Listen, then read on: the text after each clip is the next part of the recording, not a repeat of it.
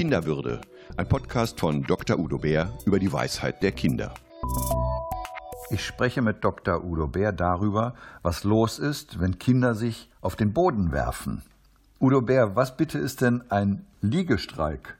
Ja, wenn ein Kind sich hinlegt und nicht mehr aufstehen will, das ist ein Liegestreik.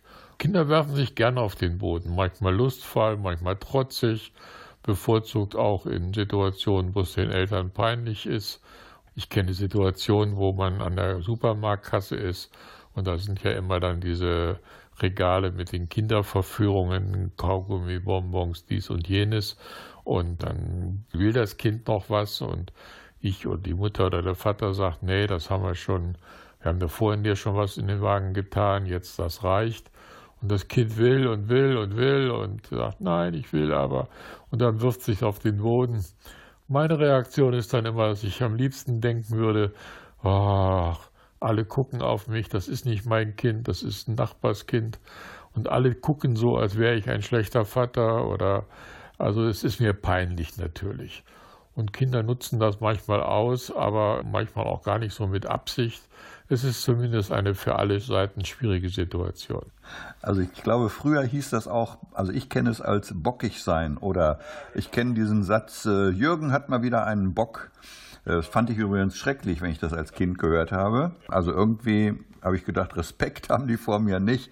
Ist das eigentlich eine Art von Ungehörigkeit, wenn man als Kind einen Bock hat oder sich hinschmeißt? Oder ist das ein legitimes, ja fast notwendiges kindliches Verhalten? Ja, wenn Kinder etwas erreichen wollen oder etwas abwehren wollen, dann haben die das ja nicht jahrelang gelernt, wie man das adäquat macht und keine Mediationserfahrungen oder wie man konstruktive Auseinandersetzungen führt. Und haben auch keinen Rhetorikkurs vorher gemacht, ne? Nein, auch das nicht. Also die müssen ausprobieren. Ja, das ist Versuch und Irrtum. So, und Kinder probieren alles Mögliche aus, auch um ihre Interessen durchzusetzen. Und das ist erstmal legitim, auch wenn wir es als Erwachsene nicht so gut finden oder manchmal in peinliche Situationen geraten oder uns ärgern. So. Und für beide darf das so sein. Und oft sind Kinder, wenn die wirklich so bockig sind, dass sie sich auf den Boden werfen, verzweifelt. Dass sie mit dem nicht mehr durchkommen und sich nicht gehört und nicht gesehen fühlen und ein Stück verzweifeln. Und dann ist das eine Eskalation, die, wenn sie so weit ist, dann auch noch schwierig aufzulösen ist. Also diese Spur von Verzweiflung habe ich oft dabei beobachtet. Ich greife das mal auf. Also in der sogenannten Verzweiflungsphase, wir kennen das aber eigentlich unter dem Begriff Trotzphase, aber ich merke gerade, Verzweiflungsphase ist eigentlich ein viel schöneres und adäquateres Wort.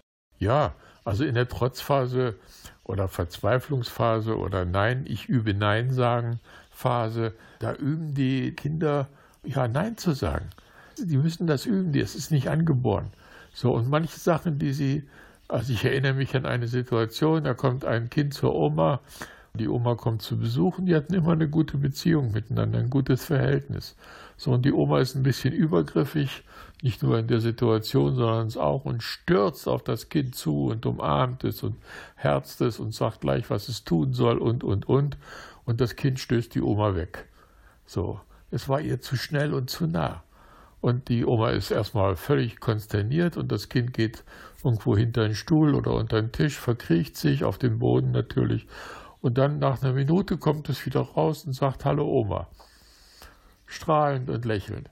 Es geht erstmal um eine Form Nein zu sagen. Ob das mit Wegstoßen jetzt angemessen ist, ob man das als bockig gleich bezeichnen muss, das sei alles dahingestellt. Das müssen Kinder ausprobieren. Und bei manchen dauert die Trotzphase bis zum 80. Lebensjahr. Also das, ja, bitte, ich übe manches davon auch, was ich früher nicht durfte. Aber ich will nochmal auf die Kindertrotzphase zurückkommen und äh, auf die Situation, die Sie vorhin beschrieben haben, an der Supermarktkasse. Also mein Kind schmeißt sich da auf den Boden, fängt an zu schreien, mir steigt die Röte ins Gesicht, weil mir das unangenehm und peinlich ist. Wie kann ich damit umgehen? Das Kind lassen, im Zweifel auch liegen lassen oder was soll ich tun? Na gut, an der Supermarktkasse kann man es schlecht liegen lassen, weil das stört den Ablauf. In anderen Situationen kann man auch ganz klar sagen, ich gehe jetzt weiter, ich will das nicht.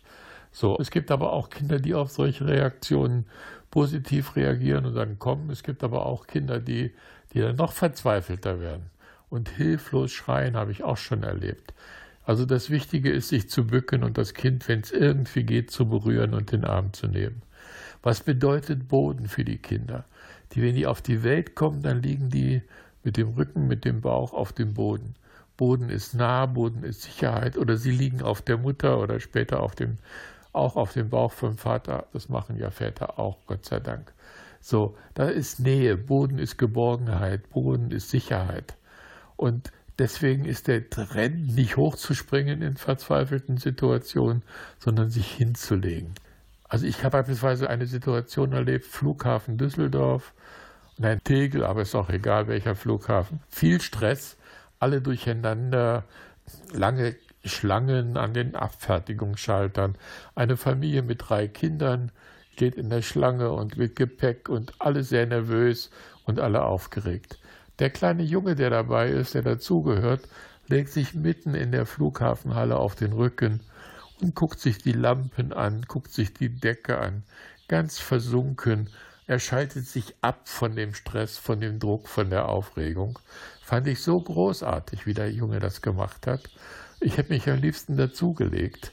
Also so mutig auch, einfach mal das zu tun, was ihm gut tut und was er braucht. Also Boden ist nicht immer nur Trotz oder Nein, kann auch Ja sein, kann auch ein Schritt sein zur Geborgenheit und Sicherheit. Und wenn man das weiß, dann habe ich noch keine genaue Lösung, was man tun kann, aber dann ist das der erste Schritt dazu, dass Eltern selber ihre Lösungen finden. Und da müssen sie ausprobieren. Vielleicht können sie das Kind in den Arm nehmen, vielleicht können sie sich dazulegen, das ist an Supermarktkasse auch nicht ganz praktikabel. Vielleicht können sie mit dem Kind sich hinkauern und auf Augenhöhe versuchen, mit ihm zu reden, nicht nur von oben herab, zumindest auch dem Kind gegenüber äußern, ja, ich kriege mit, du willst etwas und du bist verzweifelt, dass du es nicht kriegst. Ich bin auch verzweifelt, dass wir uns so streiten. Lass uns was anderes machen. Mir fällt in diesem Zusammenhang ein, es geht ja auch um Nein, es geht aber auch um den Willen des Kindes. Dürfen oder müssen wir den Willen des Kindes brechen oder ganz im Gegenteil ist es wichtig, dem Kind Platz für den eigenen Willen zu lassen? Wir müssen dem Kind Platz für den eigenen Willen lassen. Den Willen zu brechen ist schwarze Pädagogik, ist Terror. Ja, so erzieht man Roboter oder Soldaten, aber keine mündigen Menschen, die sich und andere würdigen. Vielleicht passiert das in China oder in anderen Ländern, aber sollte in Deutschland und in Europa nicht passieren, auf gar keinen Fall, weil den Willen zu brechen ist, ich finde es kriminell und steht jeder Kinderwürde entgegen. So, das heißt aber nicht, dass man jede Form, den Willen durchzusetzen, akzeptiert. Wir müssen auch Nein sagen, auch den Kindern gegenüber. Und wir müssen das in einer Weise ausdrücken und durchziehen oder ja, leben und vorleben, dass wir Vorbild sind. Dass wir sagen, nein, ganz selbstverständlich, das geht jetzt nicht. Jeder Wunsch darf ausgesprochen werden, aber nicht jeder Wunsch muss erfüllt werden. Wenn wir mit dieser Haltung den, den Kindern gegenübertreten, dann übernehmen sie sie auch und dann können sie auch ihren eigenen Weg, Willen auszudrücken, finden und das ist wichtig.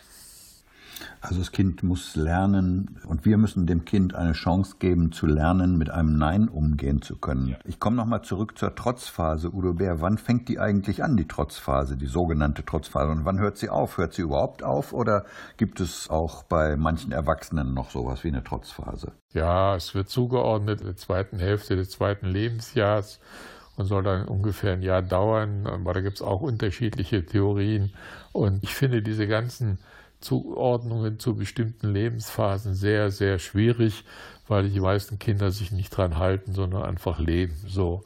Und dann gibt es in der Pubertät kommt ja nochmal eine andere sogenannte Trotzphase, wo die Kinder ja nochmal üben, Nein zu sagen und anders Nein zu sagen, weil sie wollen keine Kinder mehr sein und sind es teilweise nicht mehr, sind aber auch noch keine Erwachsenen, hängen da irgendwie dazwischen, finden die Eltern peinlich, weil sie was eigenes wollen. Gleichzeitig lieben sie ihre Eltern, aber wehe, man zeigt das, man darf das nicht zeigen. Das ist alles eine sehr schwierige Kuddelmuddel-Situation. Und wie gesagt, bei vielen Erwachsenen tritt immer wieder eine Situation auf, in der wir selber neu lernen müssen, Nein zu sagen. Insofern ist diese Verzweiflungsphase, Trotzphase, Neinsphase eine Herausforderung, die nicht nur ins zweite Lebensjahr gehört, sondern durchs ganze Leben. Sie hörten Dr. Udo Bär im Bärpott Kinderwürde über die Weisheit der Kinder.